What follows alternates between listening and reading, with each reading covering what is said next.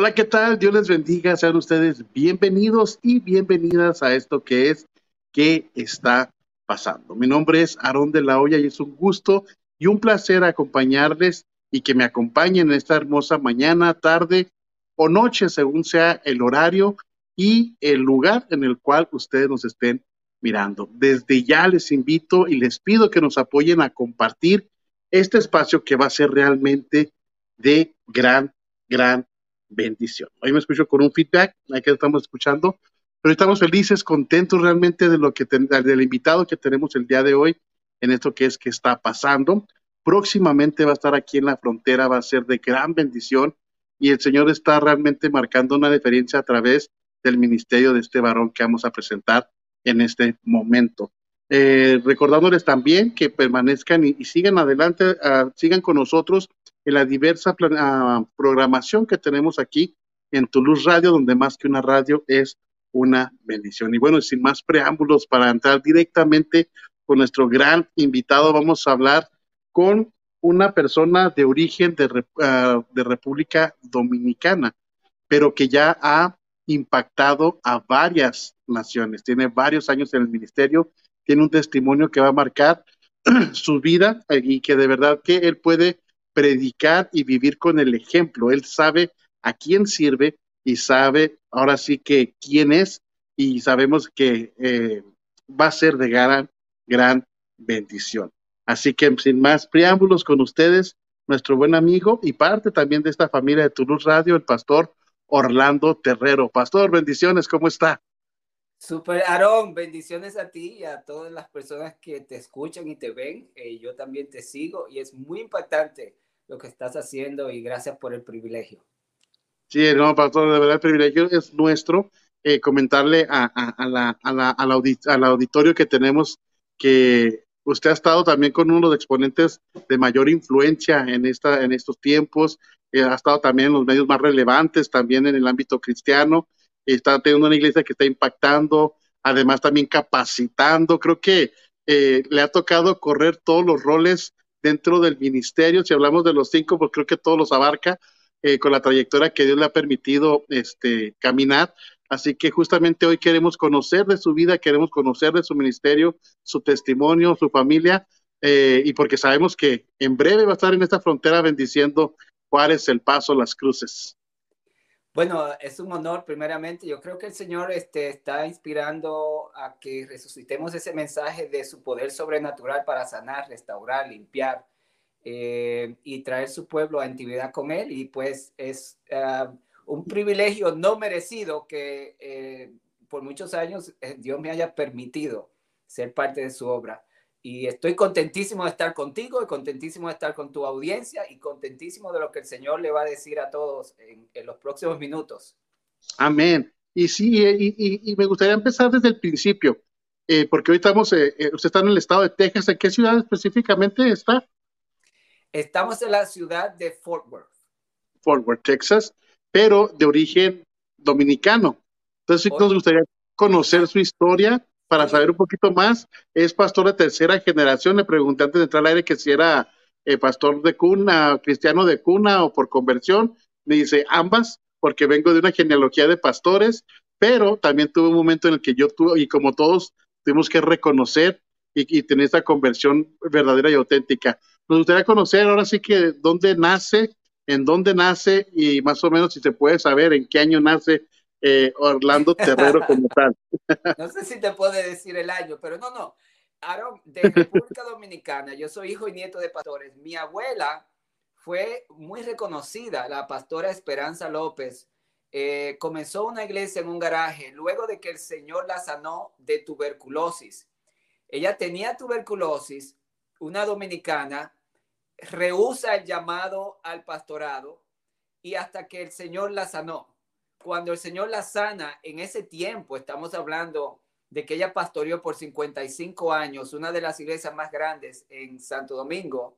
Y eh, imagínate, Dios la sana, responde al pastorado en un tiempo en el que a la mujer no se le recibe muy bien en el liderazgo. En fin, eh, su hijo, Eduardo Terrero, es mi padre. Y entonces yo me crío eh, porque a todo esto déjame agregar que era el movimiento del Espíritu Santo, movimiento más pentecostal, la unción, los milagros, las sanidades. Entonces, yo soy criado desde los seis años, porque mi papá emigra a Estados Unidos y soy criado por mi abuela, la pastora Esperanza López, a partir de los seis años. Y entonces, en ese tiempo se iba a la iglesia todos los días y todos los días era movimiento de Dios, de unción, de oración, de ayuno, de palabra un poco desbalanceado porque la gente se distanció de las cosas cotidianas para esperar el tiempo de la segunda venida. Estos movimientos pentecostales son muy enfocados en eso, pero al mismo tiempo eh, menciono esto porque soy criado en la atmósfera sobrenatural. Iba a todas las cruzadas de Gigi Ávila, eh, T.L. Osborne, Ronald Short, todos esos nombres que en esos tiempos nos criaron a nosotros en la atmósfera de lo sobrenatural. Y por eso pues este, nunca he podido salir de ese ambiente, aunque tuve un tiempo en el que me fui de la iglesia, el Señor me protegió y eh, pues nada, eh, Aarón, vengo del mundo de los milagros y creo en milagros y yo mismo, como podemos comentar más adelante, fui sanado milagrosamente. Pero mi abuela Esperanza López, mi papá, el pastor Eduardo Terrero, los dos pastores y a mí me ha tocado de todos mis hermanos el ministerio pastoral y evangelístico a tiempo completo. O sea, entonces usted dentro de sus hermanos, ¿cuántos hermanos son? Somos diez. De diez, únicamente usted continúa con lo que es el legado del pastorado. Solamente yo, creo que recibí el manto eh, de, mi abuela. Sí, sí. Eh, y desde mi papá. De hecho, te comento que mi papá partió con el Señor el pasado diciembre y me entregó su iglesia en República Dominicana. Y ahora tenemos la iglesia de mi papá que la construyó su mamá, mi abuela, está bajo mi tutela, aunque yo estoy aquí en el estado de Texas. Tenemos un ministerio allá en República Dominicana. Todo un legado pastoral. Wow, qué, tremendo y qué impactante, pero justamente creo que ah, la semana pasada hablábamos y justamente el tema de hijos de pastores y, y, la persona con la cual estuvimos hablando al respecto dijo, sabes que yo no voy a hablar de, del drama, de lo que pasa el, el, el, el hijo de pastor, sino la bendición que esto representa. Entonces, eh, yo, yo, al papá de él le hice la mención, le dije, bueno, en el caso de, en su caso, el pastorado puede ser heredado o por llamado. Entonces él dijo, ¿sabes qué? Eso a mí no me corresponde, le corresponde a Dios, pero a mí me corresponde preparar y capacitar a mis hijos y sea cual sea lo que Dios decida, ese que va a continuar hacia adelante. Entonces aquí lo puedo mirar reflejado también esto en su, en su caso de su, de su, de mamá, de la abuela pastora, hijo pastor, y hoy usted continúa y, sigue pastoreando, digamos, la iglesia principal. O sea, como quiera que, aparte del, del, ministerio que usted ya, ya, ya estaba llevando hacia adelante ya en esta, en esta nación. ¿Y esto eh, en su infancia representó algún conflicto el ser el hijo de y nieto de, de manera personal? Mucho conflicto, te comento, porque hay, hay cosas espirituales ahí. Mi abuela eh, eh, servía a los brujos antes de convertirse. Mis dos familias, de parte de mi papá y mi mamá, servían a los brujos, especialmente el lado de mi mamá, en, un sitio llamado Loma de Cabrera, frontera con Haití. Se hace mucho, mucha santería. Entonces, esas cosas trataron de penetrar mi vida eh, de vez en cuando por oposición al ministerio de mi abuela, porque mi abuela toma un ministerio que estremecías. Esta no era una, un pastor que nada más predicaba, esta era una mujer que estremecía los cimientos del infierno en un mundo de mucha presión espiritual. Entonces, lo que pasó en el lado espiritual es que el enemigo trató de usarme a mí o de destruirme a mí porque como yo era el nieto que estaba más con ella, lo que me pasaba a mí afectaba su vida y el ministerio. Entonces, los hijos de pastores tienen esta, esta vertiente que el diablo quiere destruir el ministerio pastoral de sus padres y a veces trata de inmiscuirse en la vida de los familiares, especialmente los hijos, para causar dolor. Y eh, de eso yo fui recipiente. Por otro lado, también viene la presión de que un pastor tiene un estilo de vida, tiene varias cosas que hace y la iglesia está con los ojos pendientes de qué están haciendo los hijos. Y yo en algún momento, pues, eh, por lo estricto del llamado, me rebelé. Eh, no, me fui al mundo. Eh, gracias a Dios, en esos tiempos ah, no habían cosas que existe hoy, existen hoy. Eh, pero en todo esto, Aarón, yo vi la mano de Dios. Ángeles me cuidaron porque mi abuela nunca dejó de orar por mí. Y si alguien está escuchando que tiene hijos que están en el ministerio y no le están sirviendo al Señor, no dejen de orar por ellos porque son hijos de promesas y hay ángeles que pueden ministrarles y traerlos. Es, es algo muy bonito, pero sí, respondiendo a la pregunta, hubieron muchos conflictos espirituales, de familia, eh, pero gracias a Dios el Señor de todo me libró y me trajo a sus pies. Fíjese que, que menciona algo tremendo en el sentido de la santería. Sabemos que en República Dominicana hay Ahora sí que las fuerzas están así fuertes, tanto de un lado como del otro. En la santería no andan con bromas ni chistes. Y también aquel que se convierte a Cristo también no anda a medias tintas. Es, por lo general una comunidad o una nación muy apasionada, sea cual sea. Ahora sí que el, el, área en la que se está desenvolviendo, y esto es por naturaleza, a lo largo del tiempo hemos escuchado grandes testimonios y en estos tiempos hemos mirado también cómo la nación ha crecido en, números en el ámbito eh, de cristianos convertidos y, trabajando, y incluso en exponentes, entre pastores, predicadores, evangelistas. Entonces, incluso nosotros tenemos también varias personas que nos representan ahí en República Dominicana. Entonces, sí, eh, podemos mirar eso. Y, pastor, justamente menciona usted que era una iglesia que era todos los días, que era muy estricto.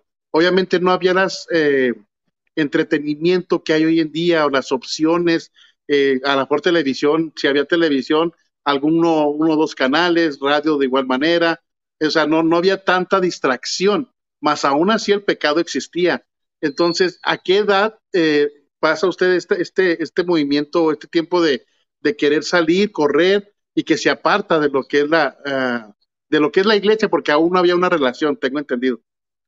Sí, desde, desde que mi abuela me trajo a su casa a los seis años, hubieron fuerzas que trataron de destruirme, pero yo puedo pensar que alrededor de los 16 años, yo me fui a buscar mi primer trabajo en una tienda por departamentos allá llamada Plaza Lama, donde luego me convertí en gerente porque crecí en el ámbito de las ventas. Pero a partir de esa edad yo dejé de ir a la iglesia. Pero Aarón tenía un amigo, Ismael Hernández, quien luego, años después, me trajo al altar que siempre me llamaba, me buscaba, siempre había esa persona, además de mi abuela, que me decía, tu asiento está aquí y siempre me predicó el Evangelio. Y nunca me olvido de eso porque me recordaba cuáles eran eh, mis raíces. Pero a los 16 años yo salgo de la iglesia y no me fue bien. No me fue bien. Este, llegué a prosperar, estaba en ventas, tenía carro, pero yo nunca fui feliz cuando, eh, cuando salgo y hasta que eh, en un mensaje un día en nuestro país, en las iglesias pentecostales, cuando tú llegas en el momento del altar, se te juntan dos o tres personas para traerte, invitarte a aceptar a Cristo. Yo recuerdo que esa vez yo me quedé en la puerta, mi abuela me invitó a un evento de jóvenes y el predicador predicó un mensaje llamado La Hora Cero, era Junior Acevedo, se llamaba el predicador. Y en ese mensaje wow, eh, Aarón, esa fue la noche que yo supe que si no decidía convertirme a Cristo, no lo iba a lograr porque en el, en el tiempo en el que me salgo, ya me estaba acercando al peligro. Eh, y entonces acepto a Cristo, me llevan al altar cuando traté de escapar aún al final del servicio. Y ahí, en el 1991, marzo de 1991, acepté a Cristo como Salvador y mi vida nunca fue igual. Wow, la hora cero llegó en ese año, en ese tiempo y en ese momento, justo antes, como dice, de, perderse en una profundidad que ya no había vuelta para atrás, pero Dios sabía los tiempos. ¿Y qué aprende Orlando en este tiempo, en esta, en esta ausencia de iglesia, de, rebeldía, eh, cuando uno siente, cuando uno ya prueba mundo, por así decirlo, eh, qué experimentó y qué vivió Orlando Terrero en esa etapa, a modo de, poder reaccionar en, esa, en, ese, en ese llamado, al altar en esa ocasión? Nada, este, en el sentido de que no había nada positivo. Eh, todo era el placer. Eh, una idea, eh, una utopia, era una falsedad, vacío por dentro hasta más no poder, infeliz, deprimido, nada me llenaba. y es simplemente el haber experimentado que la vida sin Cristo es un disparate, como decimos en mi país. No tiene sentido, no hay futuro, es incierta y es definitivamente peligrosa porque son momentos en que el diablo te puede arropar y yo creo que yo estaba llegando a un tiempo de no volver. Eh, aprendí que no puedo salirme del camino del Señor. Y hay otra cosa también, cuando tú tienes llamado, el golpe fuera de Dios es mayor, porque hay una oposición demoníaca, pero también Dios te está oponiendo. Por su amor te está permitiendo darte unos cabezazos y unos golpes, porque cuando no, cuando no respondemos al llamado, por el amor que Dios nos tiene, por su amor, Dios permite que pasemos circunstancias especiales para traernos a sus pies. Entonces, entre lo que fue el mundo que me estaba golpeando por mi estupidez de dejar eh, el camino del Señor, más la oposición que el Espíritu Santo tenía al camino que yo quería seguir versus el que Dios tenía para mí, fueron dos fuerzas que me estaban, en, era como un sándwich, estaba yo en el medio y no me fue bien. Entonces, si hay alguien ahí que usted sabe que Dios lo llamó y usted sabe que no está en el camino del Señor, peligrosísimo, porque el diablo se lo puede llevar. Pero al mismo tiempo, Dios te va a poner porque Dios te ama y Dios tiene un plan para ti y también para las personas a quien tú vas a impactar. Entonces, no es tiempo de estar fuera de los caminos del Señor, especialmente hoy. Hay que volver. Sí, definitivamente, pastor. Fíjese que me llama la atención porque, por ejemplo, usted le tocó vivir una vida cristiana. O sea, la cultura, el entorno, la familia, la, o sea, todo era cristocéntrico y al momento de que sale, conoce, pero puede, pudo mirar a tiempo y al momento, y justamente usted sabía que tenía ese llamado. Quiero hacer una pequeña pausita porque ahorita justamente las naciones están reportando y mucha gente, yo sabía que de República Dominicana se iban a reportar, ahí tenemos justamente a hijos de pastores, a adoradores, ahí tenemos a Susan Jacobo, que ella es, ella es hija de pastor, eh, Keila Ramírez, ella es una adoradora, ambas de República Dominicana. Ahí también tenemos a una adoradora, Eli Ramos de Guatemala. Está nuestra compañera Rocío Cárcamo, directora de medios ahí en El Salvador.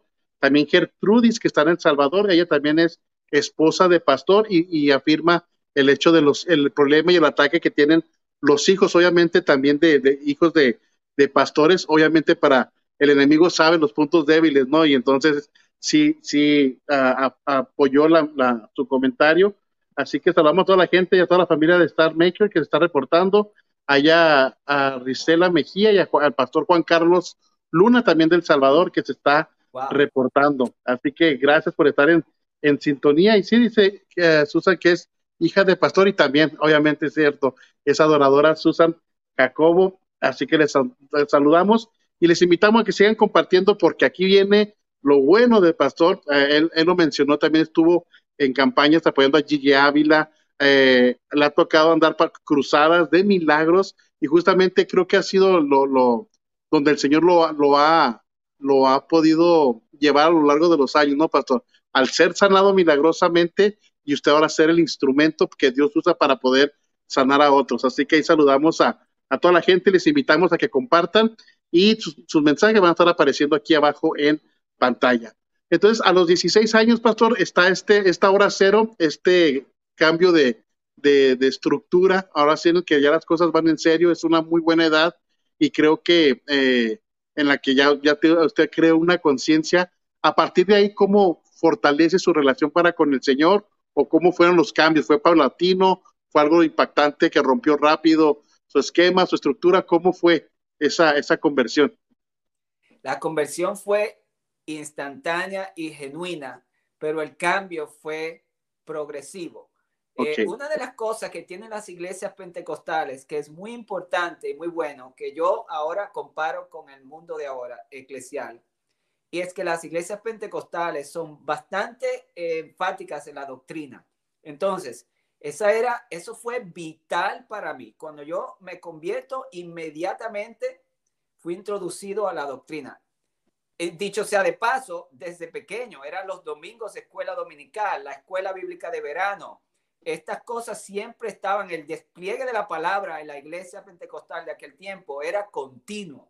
Y eso se sembró en mi vida, pero cuando me convierto, la iglesia tenía un sistema de discipulado.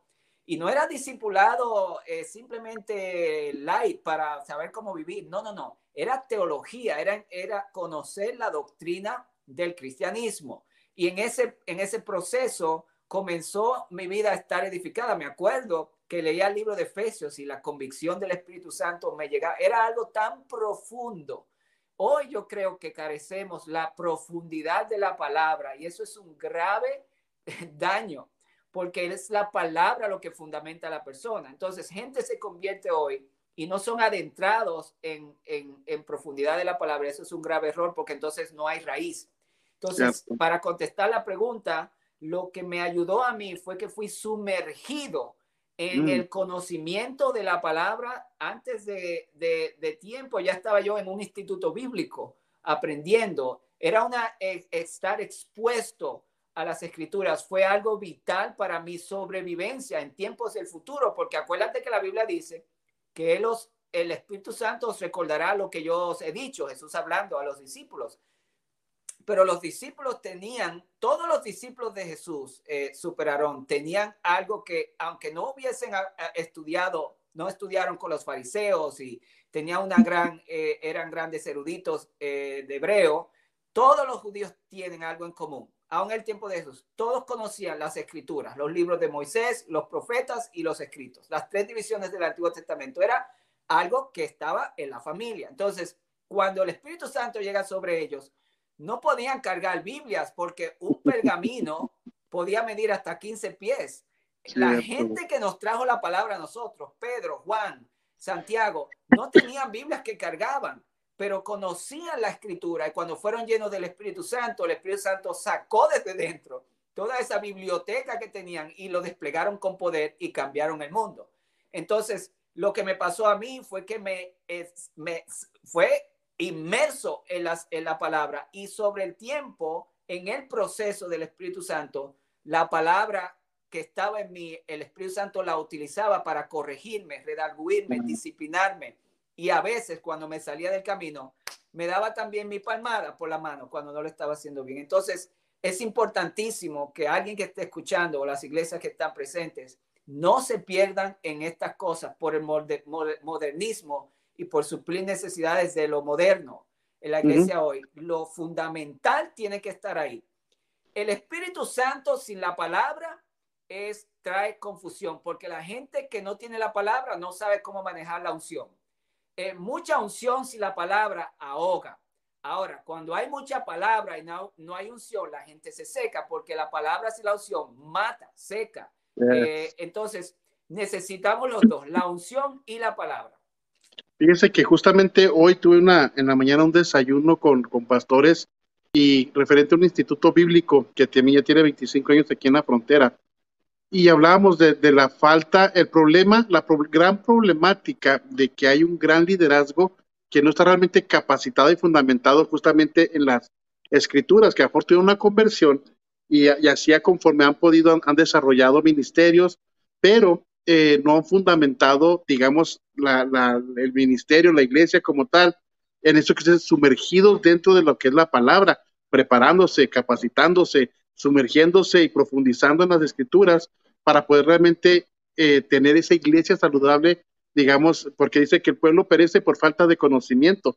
Y de repente nos vamos mucho por los por las emociones, que últimamente cualquier persona este, se puede, puede tener un muy buen léxico, una manera de, hablar muy coherente y atrapar. Entonces, y, y oh, he sido bendecido por esta persona, pero cuando no hay este conocimiento es, es fácil poderse ir hacia cualquier lado porque no hay un discernimiento que, que, justamente produce a través del conocimiento de la palabra. Entonces sí, eh, hoy entiendo más su ministerio, hoy entiendo por qué hace lo que hace, porque realmente en esta conversión, al momento de usted profundizar, creo que por, por, su abuela, de gran manera, y, su padre en todo este movimiento, era el, hecho que realmente sabía la importancia de que usted conociera la palabra de aquí a allá, para, como usted mismo lo dijo, la misma palabra me corregía a mí en mi caminar. Entonces eso me impacta y hoy entiendo realmente ese, esa, lo que hoy está haciendo junto, justamente con el Instituto Hispano para preparar y capacitar a las nuevas generaciones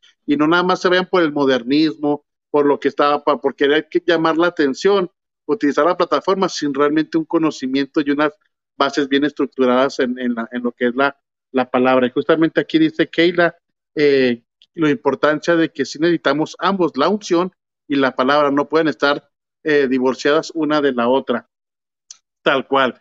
Eh, pastor, entonces aquí 16 años más o menos ese proceso de conocimiento y de, y de sumergirse en la, en la palabra de, cuánto tiempo fue.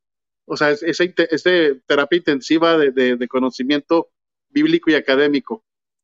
Qué bueno que mencionas eso, porque cuando, cuando yo me convierto, entro en la, en la doctrinación de, de mi iglesia.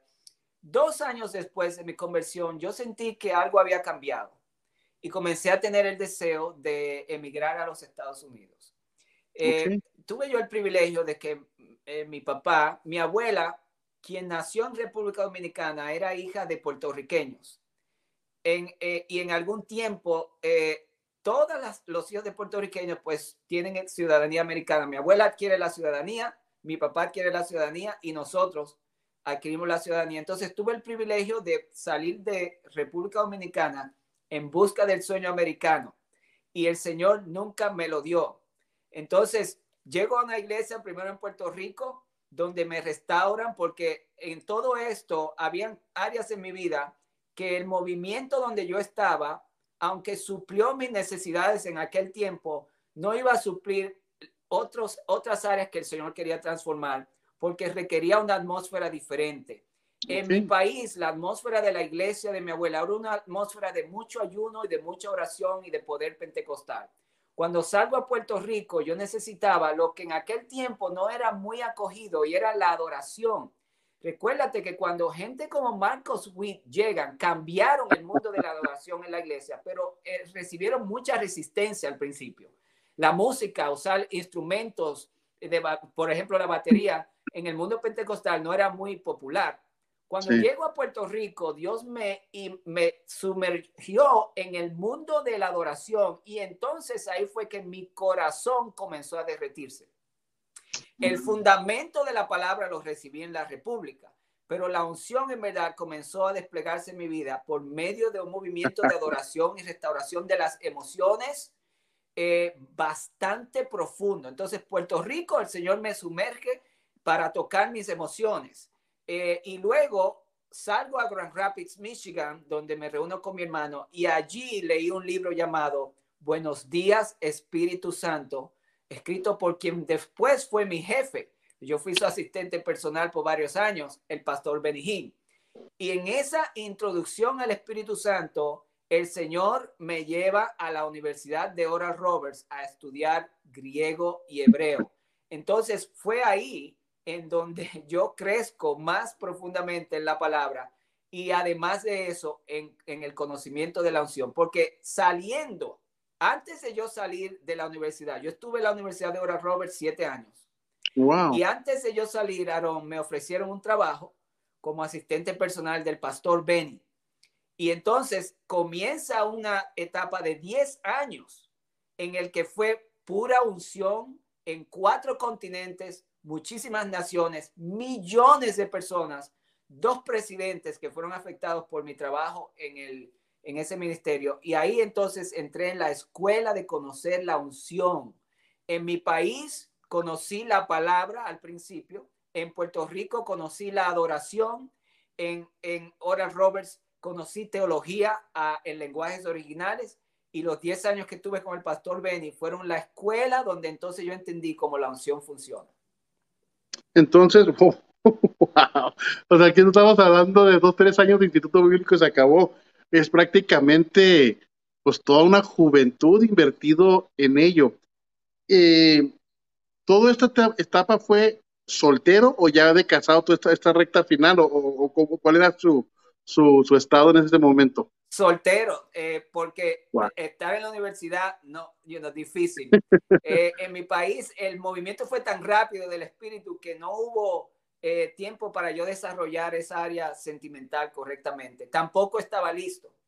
En Puerto Rico también fue una temporada de adentrarme en, en, lo que Dios quería hacer y no me permitió Dios conocer a nadie. En, en, la Universidad de Oral Roberts ya estaba pensando eh, y luego que me voy a trabajar para el pastor Benny, no, es difícil estar casado viajando tanto. Yo me iba a un país por tres meses a coordinar una cruzada donde iban a ir 250 mil personas. Entonces, ya al final de esa temporada, conocí a mi amada esposa, eh, la pastora Mirella, que es original de Veracruz, México. Y Dios me bendijo con ella y aquí estoy estable ese fue el, oye, superaron, este fue el momento de asentamiento de verdadera madurez para mí en mi sentir, cuando, eh, cuando me caso con Mirella y ahora tenemos tres hijos y estamos ahí. Fíjense que eh, realmente es impactante toda su vida ministerial y aquí podemos realmente mirar una vida dedicada a, obviamente, en búsqueda y preparación para lo que hoy en día ustedes sí representa.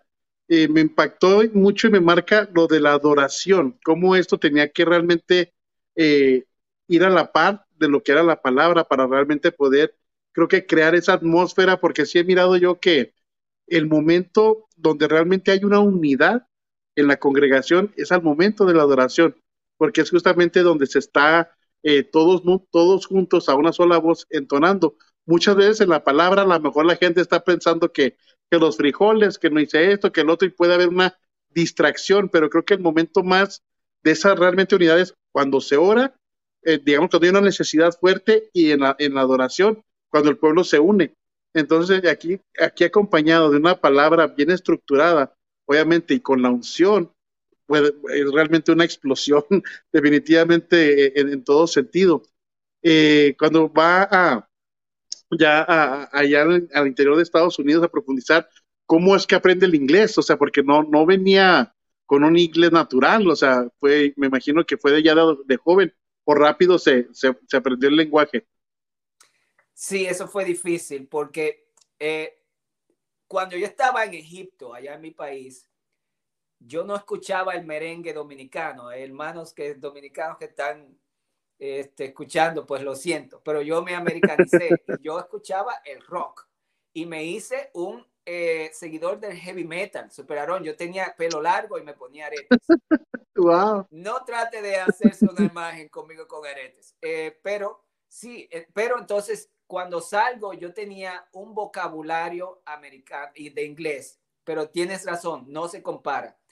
Cuando llego a Michigan, mi hermano me llevó a una escuela a aprender inglés y allí fue que comenzó mi trayectoria. Luego en la Universidad de Oral Roberts, cuando me aceptaron, me pusieron un programa especial por un año, lo que se llamaba un Bridge Program, un programa puente hacia la carrera que yo quería escoger. Y entonces mi inglés comenzó a hacerse mejor, pero te voy a decir dónde fue que yo aprendí a hablar inglés y a escribirlo gramáticamente cuando comencé a estudiar hebreo bíblico. No lo puedes creer. Pero era porque para estudiar el hebreo y aprender hebreo tienes que aprender gramática. Entonces ahí fue que el inglés comenzó a entrarme y Dios me abrió, eh, me abrió la mente y no ha parado este, el, conocimiento. Pero el inglés, para serte honesto, tomó eh, un estado fértil donde ya yo podía escribir y hacer composiciones y hice mi tesis en la universidad. Escribí ya un libro en inglés. Este, mi libro, Yo también Espíritu Santo, ya está en inglés.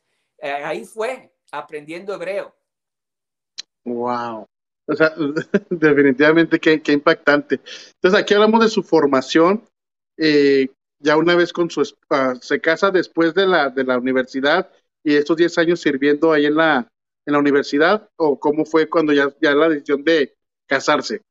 ¿Ya había ministerio o todavía no estaba ejerciendo su ministerio? No, el ministerio, el ministerio sí.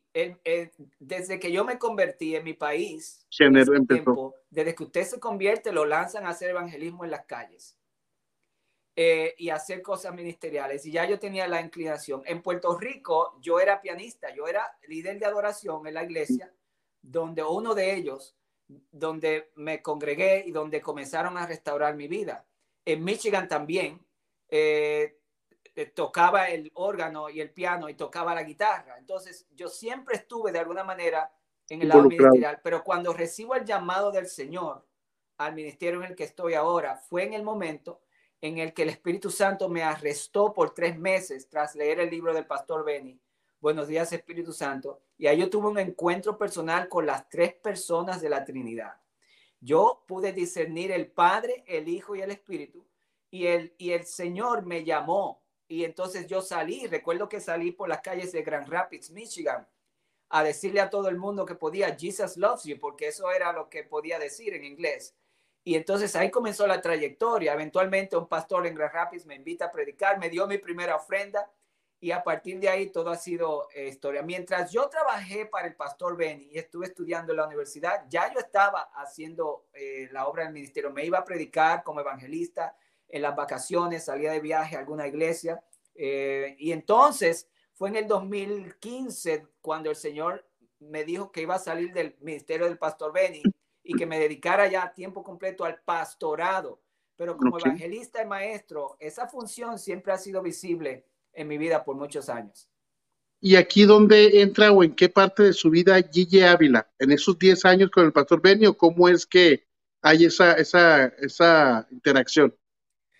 Correcto. Gigi Ávila siempre iba a predicar a la República Dominicana, a las cruzadas, y nosotros los pentecostales no nos perdíamos una campaña con Gigi. Luego, como consecuencia de trabajar para el pastor Benny, yo recuerdo que viajé a Puerto Rico y fui a buscarlo porque queríamos, ya yo era coordinador para el pastor Benny en ese tiempo y estábamos coordinando un evento en Puerto Rico y yo fui a buscarlo a Puerto Rico y con un amigo, el pastor José Ríos. Y entonces tuve el privilegio, que, oye, Aarón, este, estar al lado de este hombre era algo sobrenatural. Tuve el privilegio de conocer a, yo lo llamo el doctor Gigi Ávila, para coordinar una reunión entre él y el pastor Benny en la iglesia de una pastora muy conocida, la pastora Wanda Rolón, y fue un éxito completo. Eh, y te digo que ese hombre, es, ese hombre te, te, te daba las manos y te apretaba y era unción pura, un hombre puro, su alma era, su mente, mira, déjame decirte algo, la gente que se adentra en estas cosas ministeriales, sus cerebros son realambrados este es un término que yo uso para expresar la idea de que cambia el cerebro. Tú sabes que el cerebro es plástico, se puede cambiar, eh, se puede adaptar y crea cosas nuevas. Este hombre, lo mismo con el pastor Benny, este, Rodney Howard Brown, Morris Cerulo, ministerios con quien yo eh, pude rozarme. Eh, la unción transforma la mentalidad, el físico lo cambia. Y Gigi Ávila fue transformado era otra, era un ser humano diferente, para decirte. Y entonces lo conocí en ese tiempo, pero siempre desde pequeño yo fui expuesto a sus cruzadas en República Dominicana. Ok, entonces sí, porque ya, ya, para poder entender los tiempos de, de, y momentos de su vida y cómo tener esta influencia. Pastor, y al momento de, estar con el pastor Benny, las cruzadas, a todo lo que representaba en la capacitación, eh, el compromiso al momento de ya tener ese llamado al pastorado, este, fue grande, ¿no? O sea, porque obviamente su escuela, sus mentores eran personas sumamente capacitadas, con una trayectoria y con una, o sea, con una visibilidad muy grande a, nivel internacional. Entonces, ¿esto qué representaba para usted como reto o era parte, uh, yo sé que suma al ser parte de discipulado por ellos directamente, pero en el compromiso individual, ¿cómo, lo, cómo fue para usted? Fue difícil el comienzo porque, eh, eh, digamos, económicamente, yo estaba trabajando para un ministerio bastante poderoso en economía y en ministerio. Eh, estamos hablando de cosas muy profundas que no es tiempo de hablar de ellas ahora, pero es una escuela. Entonces, en el 2015, creo que 2015 al 16, el cumpleaños del pastor Benny es el 3 de diciembre el mío es el 5 de diciembre. Él comenzó en Orlando, Florida. Mi nombre es Orlando. Y eh, yo nunca entendí por qué mi papá me llamó Orlando. Él quería llamarme Eduardo como él. Pero hubo una cosa profética ahí. Y cuando yo entro a trabajar para el pastor Benny, eh, que hayan traído a un Orlando fue muy profético para ellos también. Entonces, ¿qué pasa? El día de su cumpleaños, ese año, 3 de diciembre, yo estaba sirviéndole su cena en una reunión que teníamos en Grapevine, aquí en Texas, donde está el, la, oficina principal de su ministerio. Entonces, cuando, cuando eh, él, me, dijo, recuerdo que me dijo, Orlando, te necesito en California. Él estaba viviendo en California en aquel tiempo, ya está en Orlando, Florida otra vez. Te necesito en mi casa el lunes. Entonces, ya a Pastor Benny no se le dice que no. Eh, a ese es un general. Entonces, usted tiene que decir que sí, yo, sí, Pastor Benny, no hay problema. Y cuando le estoy sirviendo la cena, escuché la voz del Espíritu Santo que me dijo, tu temporada en Ministerios Benejín ha terminado. Wow. Cuando yo me voy a casa y me pongo a orar, tuve una conversación con el Señor, porque aquí yo estoy con este ministerio, estaba ganando muy bien, Aarón, muy bien, porque estoy en el departamento ejecutivo sirviendo al hombre mayor y también asistía al director de operaciones de la corporación. Entonces, Señor, el Señor me dijo, quiero que te dediques al ministerio a tiempo completo. Y yo dije, pero Señor, ¿qué es lo que estoy haciendo? Eso es lo que estoy haciendo. Y él me dijo, no, eh, tú dependes de lo que te pagan ministerios. Ahora yo quiero que tú dependas de mí. Y eso fue muy fuerte para un hombre casado con niños. Entonces, ¿qué pasa? Yo no salí de una vez ese diciembre, ahora fue un proceso. Para abril del año que entró, las circunstancias completamente cambiaron dentro de la corporación. Manera de, de que no supiese yo que tenía que salir. Salgo y ese primer año fueron milagros de provisión porque me fui de aquí de finanzas a cero en, en dos semanas. Y oh, entonces, eh, bueno, yo me revolcaba en el closet y el Señor me dio una palabra que quizás sea una palabra para muchos de ustedes. El Señor me llevó a la historia del profeta. Eh, cuando le dice, eh, una viuda va donde él y le dice a Elías, le dice a Eliseo, mi, mi, mi esposo, tu siervo, está muerto que era el esposo de ella era uno de los profetas. Y entonces, ¿qué le dice el profeta? Ve y busca recipientes para que, ¿qué tienes? Le dice, tengo aceite. El punto es, ustedes conocen la historia para no expandir en ella. El punto que una estrategia y dices que te ayuden. Y así fue, y así comenzó la iglesia. Eh, hasta el día de hoy, todavía, un pequeño grupo de personas a quienes yo les ministro son las personas que nos ayudan a sostenernos. Fue algo milagroso. Cuando yo salgo, alguien yo siento, Aarón, que está escuchando, que está sintiendo el llamado al ministerio y está escatimando, estás dudando. Tú tienes que entender que tienes que tomar un paso a lo incierto para que Dios tome el paso a lo cierto. Vas a mm. sentir la presión. Vas a sentir la presión. Yo me revolcaba diciendo, Señor, ¿de dónde va a venir el dinero? Y te digo que hasta desde el paso, eh, no tengo permiso para mencionar nombres, pero hay varias personas en el paso que nos, en el primer mes de yo salir, tenía todas las finanzas de tres meses que recibía en el ministerio del pastor Benny, para que sepas cómo Dios lo hace. El caso es, superaron que al pasar el tiempo, el músculo de la, el músculo de la fe se ejercita porque tú comienzas a ver que Dios provee, que Dios provee, que Dios provee, pero los principios son difíciles. Entonces, alguien que no se sienta eh, desalentado o desalentada porque el comienzo es pequeño, eh, Dios te está entrenando para ese, ese músculo de la fe, tiene que entrenarse en fe eh, ante la incertidumbre y mientras más pasa el tiempo ya se te hace fácil. Fíjese, pastor, que Sí, definitivamente cuando uno toma el riesgo, a mí me tocó en la manera personal que estaba en plena construcción de mi casa, pequeña, pero nada más había logrado poder habitar en una dos recámaras que representaban la de mi, esposa y mía, de mis hijos pequeños y un baño. Pero todo lo que vine haciendo, baño, bueno, recámara y, cocina, estaba en obra negra. Entonces, definitivamente estamos empezando el ministerio y hablo con mi esposa, ¿sabes que necesitamos una cabina para darle seriedad y formalismo a, este movimiento. Aunque era un ministerio virtual, era necesario tener una cabina porque eso respaldaba lo que estábamos haciendo. Entonces, eh, tengo que hacer esto. Yo de verdad en mi corazón siento que tiene que ser así, pero yo no lo voy a hacer si tú no estás de acuerdo. Y ella dijo, no, adelante, estoy de acuerdo. Y trabajamos y fue la manera en que también esto pudo crecer y nos atrevimos y fue doloroso, fue un par de años bien complicados porque sí, en las temporadas, obviamente, estar encerrado en dos cuartos. El punto, como que la cúspide de, la, de, todo esto fue que justamente en, en, pandemia, justo me pega COVID en noviembre del 2020 y yo, yo vengo a infectar a toda la familia, el 70% de mi familia. Entonces de repente este, ya caigo en cuenta que cuando ya estoy con digo, Señor, no puede ser posible que nada más esté yo en mi cuarto, mis niños en su cuarto y un baño. Entonces ahora pues todos están infectados, o sea, y luego ya a casa con mis papás, este, creo que ya es tiempo de trabajar hoy en mi casa, creo que yo, yo he dado todo por ti ¿no? y no es queja, no es nada que yo esté echándote nada en cara, yo sé que si tú llamas tú respaldas, pero desde allá necesito mi casa.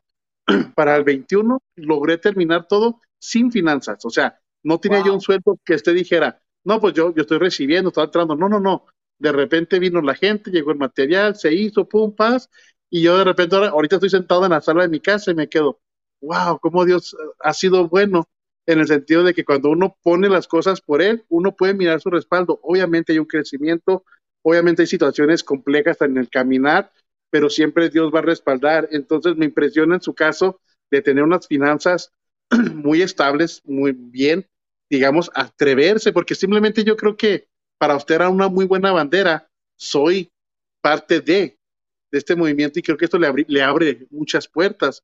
Pero al momento ya de ser independiente, la gente hasta incluso cree que quiere ser mayor o lo puede tomar por otro tipo de, de, de, situaciones que no es lo que va.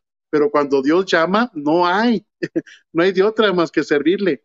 Hoy en día puedo mirar y es justamente queremos entrar a lo que usted hace hoy en día. Porque, por ejemplo, de, de este instituto del cual usted perteneció únicamente era de, eh, en inglés. Y usted tiene la oportunidad de llevar este al, ámbito hispano. Entonces, me gustaría que justamente platicáramos de ello, porque creo que también esto ha revolucionado y va a seguir impactando a, nuevas generaciones en este ámbito, justamente la preparación académica. Sí, y primeramente quiero admirarte y encomendarte eh, por lo que acabas de decir de cómo tú estás eh, obrando en fe y eh, aprovechar eh, solamente decir, que inspiro a otras personas a que sigan estos pasos si Dios los está llamando y se lancen en fe, pero también a que apoyemos. Una de las cosas que nos hace falta a nosotros, hay una estadística que dice que la gente en, aquí en Estados Unidos, por ejemplo, les importan los ministros, los pastores, los ministerios, pero en otras palabras, les importan, pero no los cuidan. En otras palabras, no hay una vertiente de valor. ¿Sabes qué? Tenemos que financiar estos medios, estos ministros, porque son necesarios en el reino y porque la economía de un ministro es, una economía divina. Nosotros no ministramos por dinero, nosotros ministramos por las almas. Nuestra pasión es la gente. El empresario, su pasión es el dinero. Entonces, es una cosa diferente, pero tenemos también eh, que reconocer que Dios nos sostiene a través de personas. El dinero a los ministros no le cae del cielo. Entonces, esta, esto que tú estás haciendo, Aarón, es, es una plataforma de impacto, transformación. Y el pueblo de Dios debe aprender a lanzarse en fe, porque al mismo tiempo en el que tú, yo, ministros, deben, debemos de lanzarnos para confiar en Dios.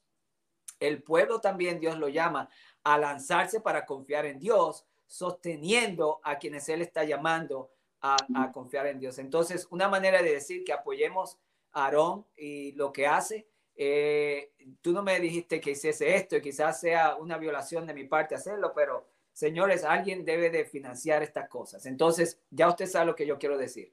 Hágalo porque Dios le va a responder con creces. Eh, lo del instituto nació de un peso mío eh, que Dios puso en mi corazón desde el primer año que yo entré a la universidad, en el 1996. Yo hablé con mi profesor, uno de mis profesores de teología, y dije que una de mis metas era tener un instituto bíblico de la Universidad de Oral Roberts. Siete años después, yo fui al departamento de teología, le dije que por qué no me permitían llevar el programa para la iglesia local que estaba en inglés a los hispanos me dieron el permiso. En los primeros tres meses registramos 200 estudiantes.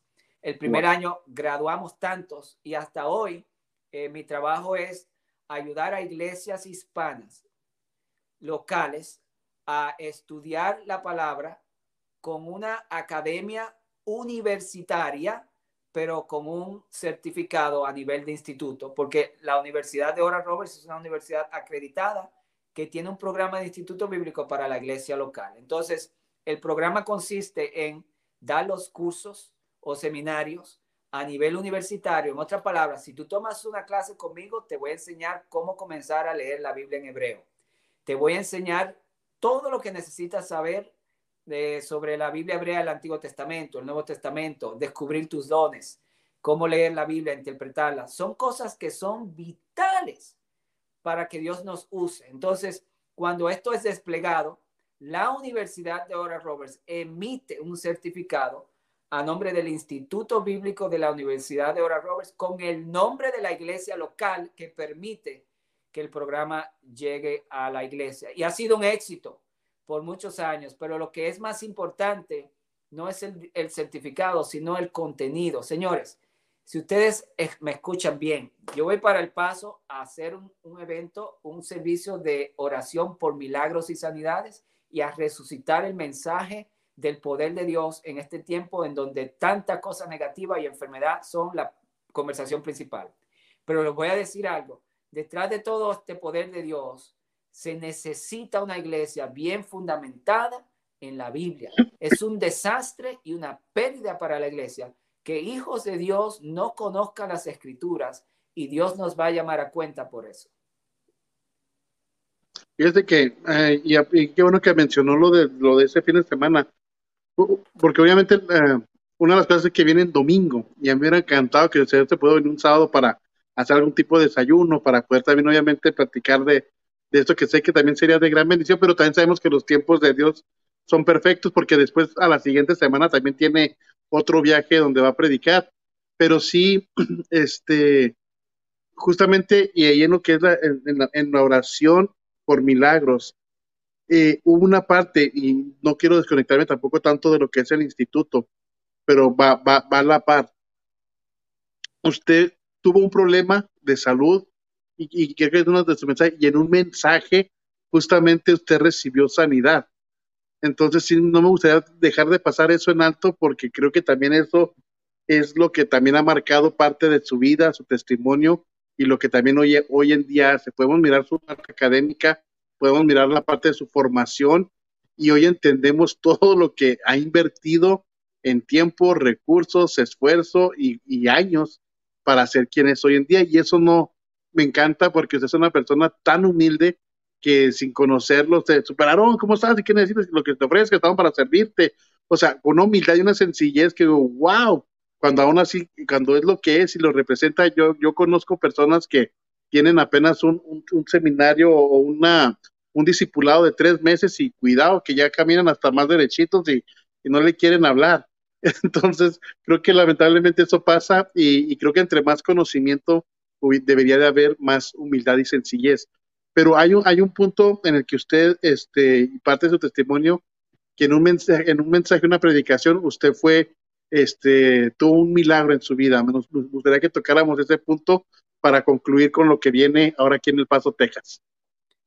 Sí, gracias. Eh, déjame hacer un, un, comentario rapidito con respecto al instituto. En el primer año, cuando comenzamos el programa, había una iglesia local eh, que tenía una persona, un miembro que era ciego. Y bueno, había oposición, que cómo vamos a tener una persona así, cómo se va a graduar. Y te voy a decir que el punto de este programa de instituto es dar conocimiento al miembro más pequeño al que no tiene educación y al que tiene. En otras palabras, esto es para la iglesia, por eso se llama el programa de la iglesia local, que cada persona, no importa su capacidad mental, si lee, si no lee, si ve, no ve, y el ciego, Aarón se graduó con honores y se aprendió las escrituras y tomó los exámenes de manera oral. Es increíble. Eh, lo que Dios hizo con él y fue un gran ejemplo para ese tipo, para esa, esa clase de ese tiempo. Entonces, el programa es para la iglesia, para que la iglesia, desde el miembro más pequeño, más joven, hasta el más alto, conozca la palabra, porque yo creo que en, ese sentido, las universidades cristianas han, por ser tan caras, eh, cohiben que el pueblo que no tiene muchos recursos aprenda a este nivel. Entonces yo traigo un nivel universitario a nivel eclesial y ahí la gente aprende. Esa es una nota que quería dar.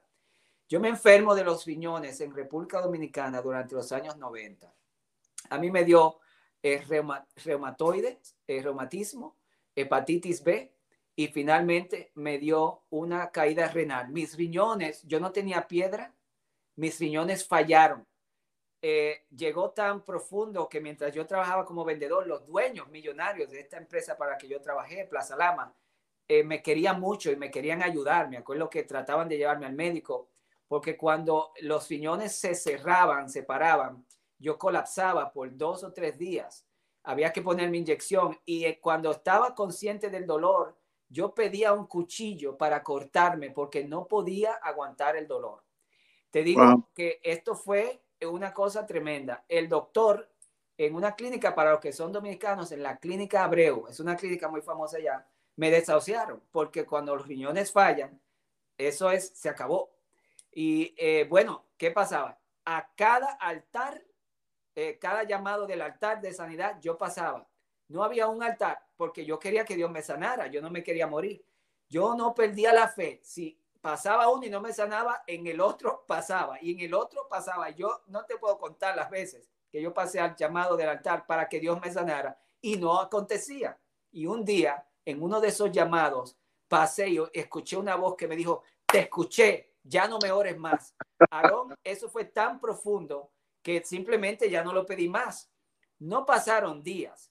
Salía de la tienda por departamentos con 80 centavos en mi bolsillo que me tenían que durar dos semanas hasta que me pagasen de nuevo, tomando el transporte público. Y en una plaza en República Dominicana que se llama la Plazoleta de los Trinitarios, a la cabeza de un puente llamado el Puente Duarte, había un predicador en una campaña cuyo nombre es Carlos Barranco, todavía está vivo y coleando, como decimos en mi país, y Dios todavía lo usa.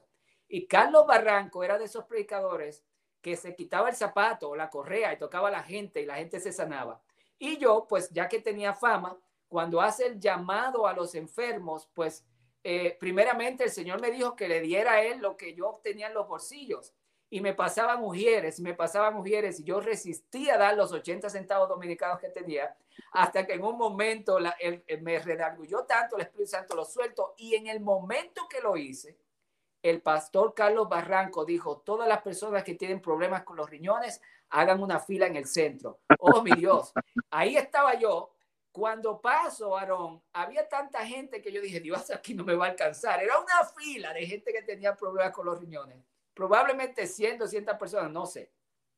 Bueno, paso y entonces, para mi sorpresa, yo estaba pensando que él iba a venir a pasar, poner la mano, tocar gente con los zapatos o con la correa o con un pañuelo. Y el hombre lo que dice desde allá arriba, yo simplemente voy a orar desde aquí. Yo ahí perdí la fe, porque ¿qué? Era su fama. No, no, no sentí un calambre, no sentí frío, no sentí electricidad, que es, es una, eh, una firma de la unción, es que la gente siente algo en el cuerpo, pero esa noche yo no sentí nada. Pero te voy a decir, historia larga, corta. Yo no podía consumir jugos eh, eh, de naranja, por ejemplo. No podía comer carne de pollo, nada con sal, no podía consumir tomate, porque inmediatamente colapsaba en el suelo. Esa noche sin haber yo sentido nada. Alguien está siendo tocado por este testimonio. Yo fui a la casa y le dije a mi abuela, la pastora Esperanza, mañana quiero comer pollo y quiero tomar jugo de naranja. Y hasta el día de hoy, Aarón, estamos hablando de muchos años, en ningún examen del hospital aquí en Estados Unidos, en ninguna manera, de ninguna forma, en ningún tiempo, nunca, nunca más he sufrido de los riñones en ningún nivel. El Señor sana pero la gente tiene que estar en la atmósfera, porque mira qué pasa. Sabemos que Dios sana, yo tengo fe que Dios sana, pero la atmósfera de milagros tiene que ser construida. La palabra de Dios dice, edifícame una atmósfera donde yo pueda habitar. Si usted quiere sanidad, el mensaje de la sanidad tiene que ser predicado, el nombre de Jesús tiene que ser adorado y la fe de la gente tiene que estar alta, porque donde no hay fe, el Señor se va. Mm. Acuérdate que el Señor cuando no había fe, no pudo hacer milagros. Entonces, yo lo que estoy buscando en este evento del primero de mayo, allá en la iglesia Creación Divina, en El Paso, es gente que tenga fe, que crea que Dios sana, número uno, y gente que tenga la necesidad, y gente que quiera venir a adorar a Cristo, y gente que quiera ver la obra de Dios. Porque yo no sano, pero yo estoy llamando a gente que se una para traer este mensaje y que Dios se glorifique. Ese es el punto. Fíjense que es, necesaria esa atmósfera de fe para que los milagros ocurran y esos tres puntos tal cual los trazó son sumamente importantes y usted en su trayectoria ha podido mirar que tiene que ser así. Pero sobre todo, fíjese, usted perdió la fe al momento de que no fue cuando, como, o sea, lo tradicional, no todo el mundo queremos que toquen ni que pase, pero usted por fe, uno, no sintió nada, pero por fe dijo, mañana quiero esto y esto y esto. Y pudo mirar esa sanidad en, en su vida. Pastor, de verdad que es mucho, muy impresionante su larga trayectoria eh, y a pesar, yo pensé que tenía mucho más tiempo en el ministerio porque yo he mirado, observado, visto sus predicaciones y yo decía, wow, pues cuánto tiempo. Hoy puedo entender realmente eh, un poco más su ministerio, un poco más de su llamado. De repente uno este, no, no uh, visualiza o realmente comprende todo hasta que no puede tener ese tipo de charlas, así como el día que tuvimos de que podemos conocer un poquito más. Y, creo que va a ser realmente una gran bendición. Sabemos de que el día que usted va a estar aquí va a ser el día primero de mayo, ¿verdad? Aquí en El Paso, Texas. Primero de mayo, Iglesia Creación Divina. Es la, eh, um, en la Saúl Kleinfeld, eh, 1721, creo que es la dirección. Amén, que usted viene con los amigos pastores FEMAT, a Jackson FEMAT, con FEMAT. Y saludamos también a la pastora Verónica Macías, que ha sido una gran, gran bendición y nuestro punto de conexión también para uno conocerle y dos porque va a estar ahí en ese lugar. Y yo voy a ver cómo, cómo me escapo. eh, voy, a, voy, a, llegar ahí, voy a, me voy a mi iglesia porque nuestro servicio a las 12 del mediodía, así que no me la quiero perder. De verdad que quiero ser parte. Eh, uno, conocerle. Dos, ser, estar presente porque yo sé que sé que Dios va, va a obrar ahí milagros y prodigios y, y le va a respaldar. O sea, a usted por lo que ha hecho eh, a ellos por, por también por poderles traer y esperemos que también más adelante haga esa oportunidad de conocerle a más a profundidad. Sí me gustaría la gente que, que pueda seguir. Ahorita usted está en una etapa de, de, de, de remodelación, por así mencionado, o reestructura en los ámbitos digitales. Pero justamente estén al pendiente ahí en pastororlando.org. Ahí van a poder mirar todo el material que actualmente está él ahorita. Eh, tanto tiene podcast, hay un programa recientemente con su amada esposa. Sí, qué bueno. Bien tremendo. Gracias. Se llama Jengibre y Café. Este es un programa que mi esposa y yo tenemos en la mesa, hablando de redescubriendo la imagen del hombre y la mujer. Eh, y comenzamos con, ya tenemos tres episodios que están en el aire. Eh, asegúrese que cuando vaya a pastorolando.org ponga el prefijo HTTPS con esos puntos y las diagonales, porque antes era pastorlando.org y no estaba con la seguridad ¿no? de la S ahora. Y, tiene que poner esa, ese prefijo para que vaya al sitio correcto. Pero jengibre café es muy bonito, Aarón. Oye, la gente que lo vaya, mi esposa ministra ahí, yo hablo, hablamos en una tertulia sobre el plan original para el hombre y la mujer y como ha habido una confusión ahora eh, la eliminación del varón en el mundo es impresionante, pero es muy edificante y es escritural eh, y yo creo que deben verlo. Jengibre y café se llama el programa. Amén, definitivamente que esté al pendiente. Yo en la primera vez, yo honestamente no había tenido la oportunidad de ver a su esposa administrar o hablar, sea, más bien me tocaba, o usted siempre ha sido la imagen de, ¿no? Del ministerio. Cuando veo el programa dije, wow, qué tremendo y esa conexión que tienen esa naturaleza con la que hablan está sumamente eh, atrae, entretiene y, bendice y enseña e ilustra cuando están platicando. De verdad que mandamos un fuerte, caluroso saludo. ¿Le, acompañará ya en su viaje o viene usted solo para, la fecha? Esta vez no, yo llego el, sábado y salgo el mismo domingo. Es un viaje relámpago. Eh, voy a visitar allá a eh, Super Verónica y al pastor Josué y la familia Corral. Eh, somos amigos, son gente que me han abrazado y, entonces me voy a aprovechar para ministrar, pero este, eh, que vaya gente y que me ayuden, porque yo creo que Dios quiere hacer algo bonito. Sí, a partir de mañana, primeramente Dios, vamos a arrancar ya con toda la publicidad para este evento. Ya la pastora Verónica Macías ya ha compartido, ya hemos compartido unas historias, pero ahí tenemos unos clips. La semana que entra, no se pierda, por favor, eh, vamos a tener un infomercial específicamente hablando del evento hablando de estos temas de, los milagros, sanidades, del ambiente que se tiene que crear, justamente con nuestra compañera Rocío Cárcamo, va a ser quien va a estar platicando con el pastor Orlando, para que ustedes sepan todos los detalles y realmente haga ese tiempo, incluso si usted está pasando por una situación de salud que ya tiene tiempo, eh, que le aqueja, que le así, pídale permiso a su pastor. Creo que ellos también, eh, los pastores entienden y que cuando hay esa oportunidad hay que, hay que ir a recibir. Usted dijo, yo cuanto altar podía pasar, iba porque yo anhelaba ser sano. Creo que muchas veces este, hay que pagar también ese precio, entonces sí les invito a que se den ese tiempo, hagan ese espacio para que puedan ser partícipes. Es tempranito, 10 de la mañana, así que ellos arrancan en punto. A eso sí lo tengo chequeados y arrancan a las 10 en punto, hasta las 10 en punto, no que a las 10 y cuarto, no que a las 10 y media, arranca temprano, hay un muy lindo mover justamente en la alabanza, ahí está la hija de, de, de, de pastora Verónica Macías en, en, lo que es el movimiento de la alabanza, y el portador de la palabra va a ser nuestro amigo el pastor Orlando Terrero. Esto va a ser el primero de mayo a las 10 de la mañana, ahí en la iglesia Creación Divina. Vamos a estar pasando toda la información al respecto. Pastor, después de esto sí me gustaría poder tener un, un, programa de, preguntas, porque hay varias preguntas y peticiones dentro de la misma, del mismo chat.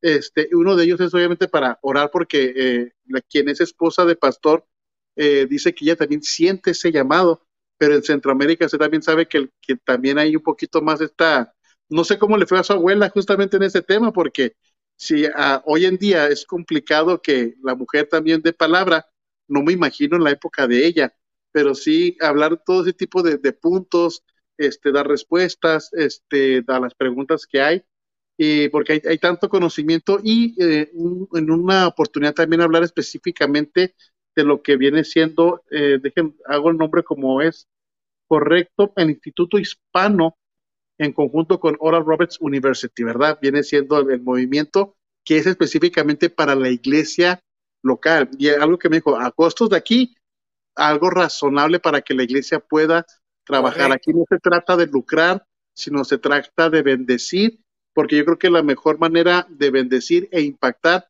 es enseñando y ilustrando de la manera correcta. Y, yo sé, digo que vengo hoy, justamente a una reunión y sabemos de que muchas veces los costos son inalcanzables, por mucho que está la disposición y las ganas, pues de repente no se puede acomodar, pero sé que aquí va a haber manera y esperemos que más adelante se pueda también hablar un programa específicamente de ello. Así que, pastor, de verdad que el tiempo se ha ido, pero que sí volando.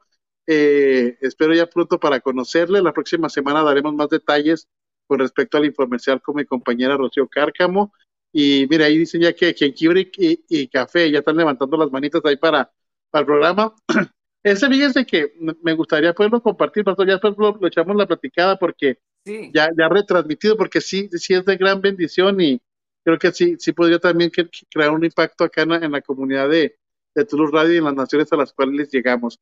Pastor, una palabra que le guste compartir para, para los que estamos ahorita al pendiente. Tenemos ahorita 110 personas ahí en, en línea simultánea, así que, y para todos aquellos que nos vean más adelante en la repetición, una palabra que a usted le gustaría compartir para todos ellos.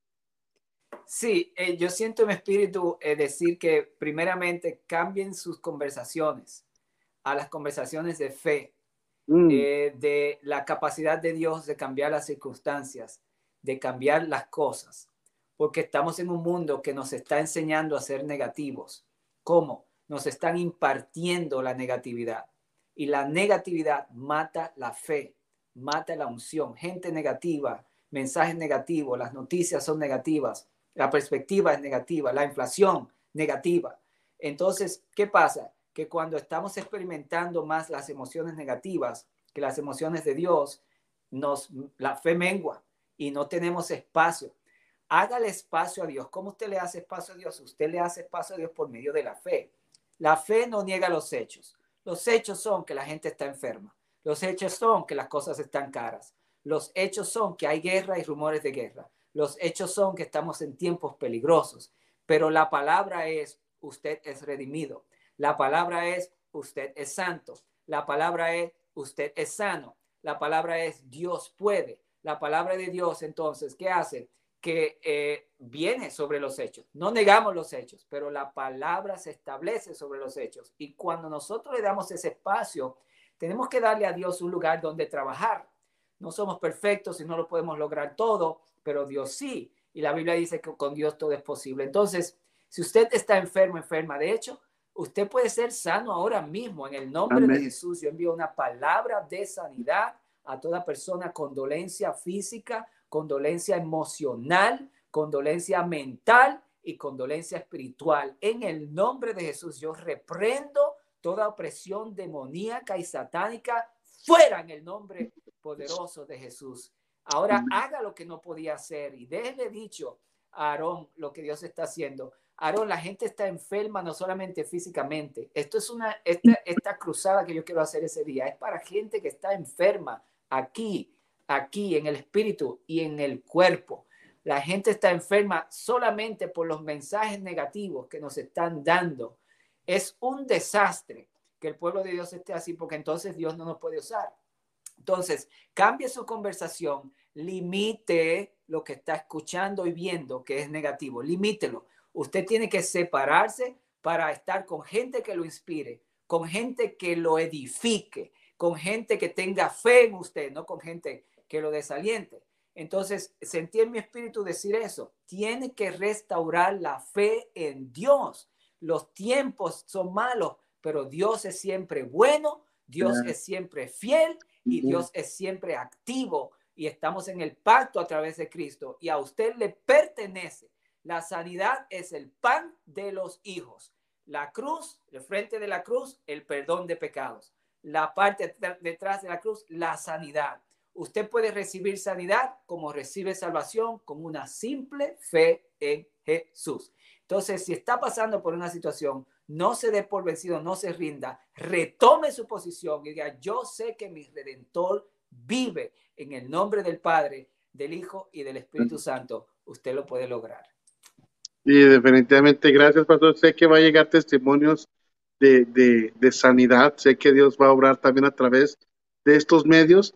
Y, nuevamente agradecerles, sé que hay muchos, a lo mejor nos brincamos de una cosa en la otra porque los tiempos son muy cortos, pero había puntos específicos que quería tratar.